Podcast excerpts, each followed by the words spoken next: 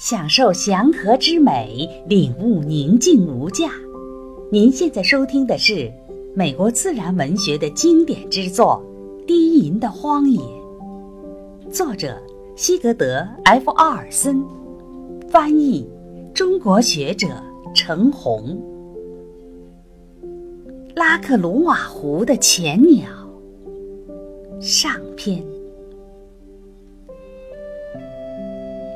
克鲁瓦湖是一片广漠而孤寂的荒原，数以百计的岩石岛，湖泊长长的流域一直通向玛丽尼湖、斯内可湖和纳马坎湖，而潜鸟是拉克鲁瓦湖的一部分。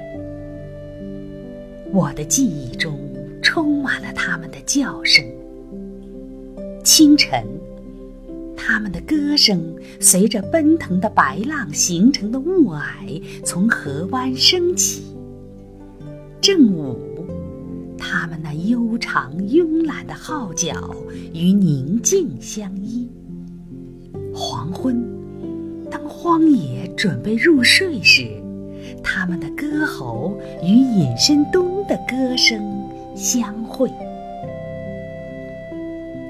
然而，前鸟正宗的叫声，却是来自初春的一个时节。那时，冰雪刚刚融化，激流咆哮，将它们旁边的陆路淹没了一半。背阴的河畔，依然还有片片雪迹，整片原野重新开始呼吸。数年前，我曾在拉克鲁瓦湖辽阔的水域中，听到了浅鸟在春季月光下的啼叫。那是一种激昂和谐之声，从此令我心驰神往。倾听浅鸟的啼叫。只是从尼纳姆斯湖到拉克鲁瓦湖之旅的原因之一。我想在旅途中那些小湖里钓些鳟鱼，在鳟鱼进入夏季深水之前，感受它们的挣扎搏斗。当然，还可以趁它们味道鲜美之时，在篝火旁品尝它们。我想再看看滚石滩，那是奇帕瓦勇士拼搏较量之地。我想从肖提斯岛那些带有壁画的岩石下漂流，满足我对那些奇怪象形文字的好奇心。更重要的是，我想体验拂晓时分的原野。再度享受手持船桨，摇着独木舟，沿着两岸风景滑动的欢乐。我想穿着靴子走进沼泽地，感受由于滑雪和雪鞋数月的磨压形成的坚硬地面，并踏上漫长冬季留下的那些白色小路。五月的一天上午十点左右，我们将背包放进独木舟，漂流而下。河水泛滥，水流沿着河道两岸蔓延至长着赤杨和青柳的大片湿地。这与秋季的情景形成了鲜明对比。那时。河岸的岩石伸手可触，在那些沙底的河段，水深刚够泛舟。原来高高在上的海狸窝，现在几乎没入水中。海狸窝周围的杨树抽出的嫩枝，表明那里的海里已流落他乡。接近第一条与水路相连的陆路时，我们听到了激流的咆哮，于是我们在高处着陆，以免被激流卷入。挎上背包，沿着小道行走，是多么惬意的感觉！而再度看着那些激流。听着它们冲入小峡谷中的声音，又是多么痛快！在沿着陆路和弯曲河道，经过几个小时的水路兼程之后，我们终于进入了尼纳姆斯湖。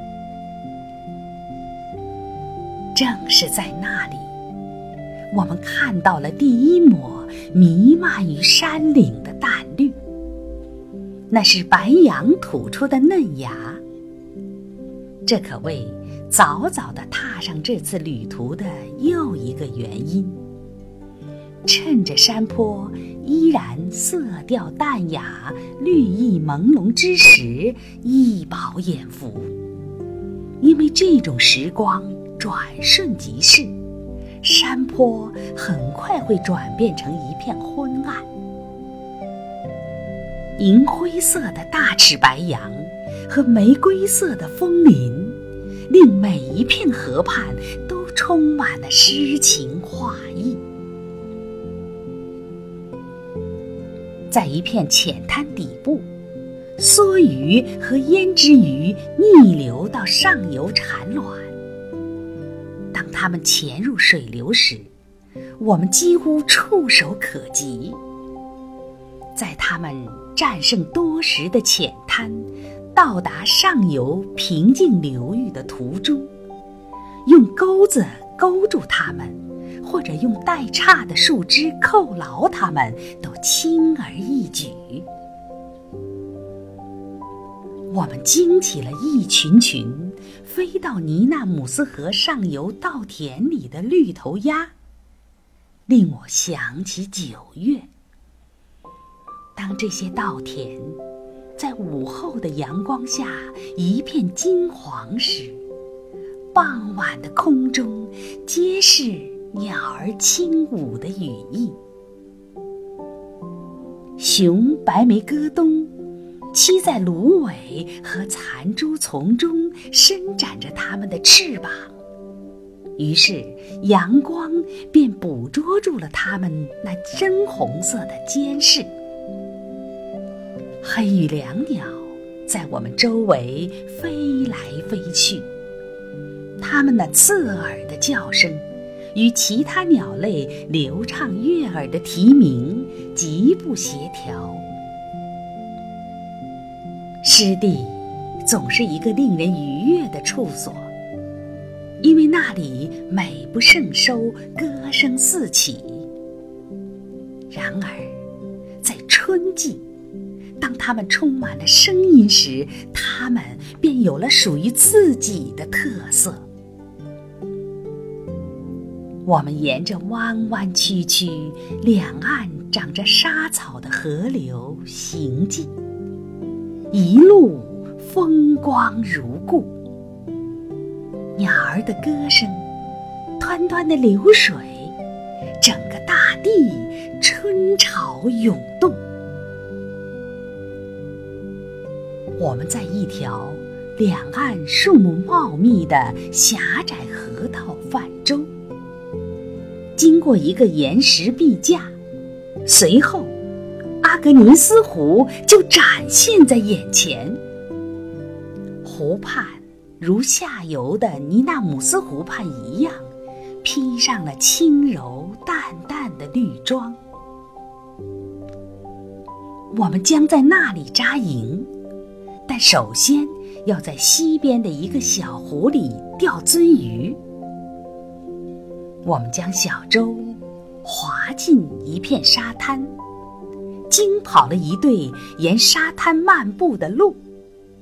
我们看着它们白色的绒尾在林中跳动。我们上了岸，放下背包。然后扛着独木舟走到一条半英里之外的小河边，再经过一次水陆之间的交替运行之后，我们漂流到一个清澈的小湖湖畔，在多盐的浅滩上投下诱饵，随即便有鱼上钩。